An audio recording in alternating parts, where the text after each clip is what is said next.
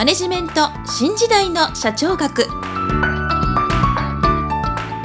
こんにちは。中小企業診断士の六角です。今回はマネジメント新時代の社長学の第22回をお届けいたします。今回のテーマは欲求段階説 X 理論 Y 理論動機づけ衛生理論。この3つについてお伝えいたします。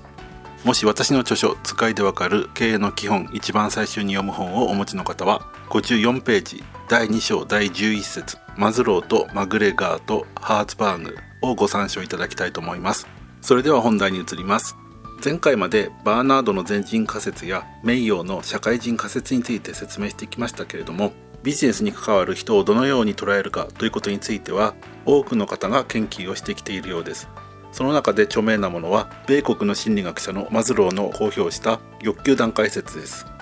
この欲求段階説はとても有名なので多くの方がご存知と思いますが改めてご説明いたします。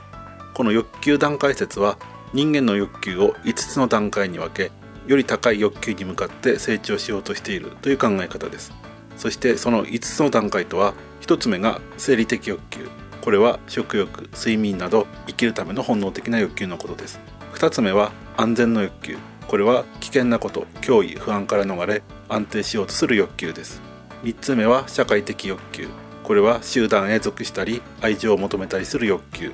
これは集団へ所属したり愛情を求めたりする欲求のことで愛情と所属の欲求とも言われています。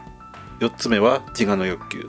これは他人から尊敬されたり注目されたりしたいという欲求のことです。そして5つ目が自己実現の欲求でこれは自分の目標に向かって自分を高めたいという欲求のことです。この仮説は従業員の満足を得るためにどのような働きかけをすればよいかということに応用できますが顧客に対してもどのような製品やサービスを提供すればよいか？ということを検討する際にも参考になる考え方です。次にご紹介するのはマグレガーの X 理論 Y 理論。ですこれは米国の心理学者であるマグレガーが伝統的な人間管理は人は仕事が嫌いでできれば働きたくないと考えているという古い人間観。これを X 理論と名付けましたがこれを前提に管理してきたものの人は本来は仕事が好きで進んで働きたいと考えているという新しい人間観これを Y 理論と名付けていますがこれによって人を管理すべきであるとマグレガーは主張しています。これは前回説明しました名誉の人間関係論すなわち非公式組織を実施する考え方からさらにそれを進めて人に対して高い目標を与えて満足を得られるようにすべきという考え方です。次にハーズバーグの動機づけ衛生理論についてご説明したいと思います。ハーズバーグも米国の心理学者なんですけれどもハーズバーグは仕事に関する満足の要因。これをハーズバーグは動機づけ要因と呼んでいますがこれは仕事に関する満足の要因。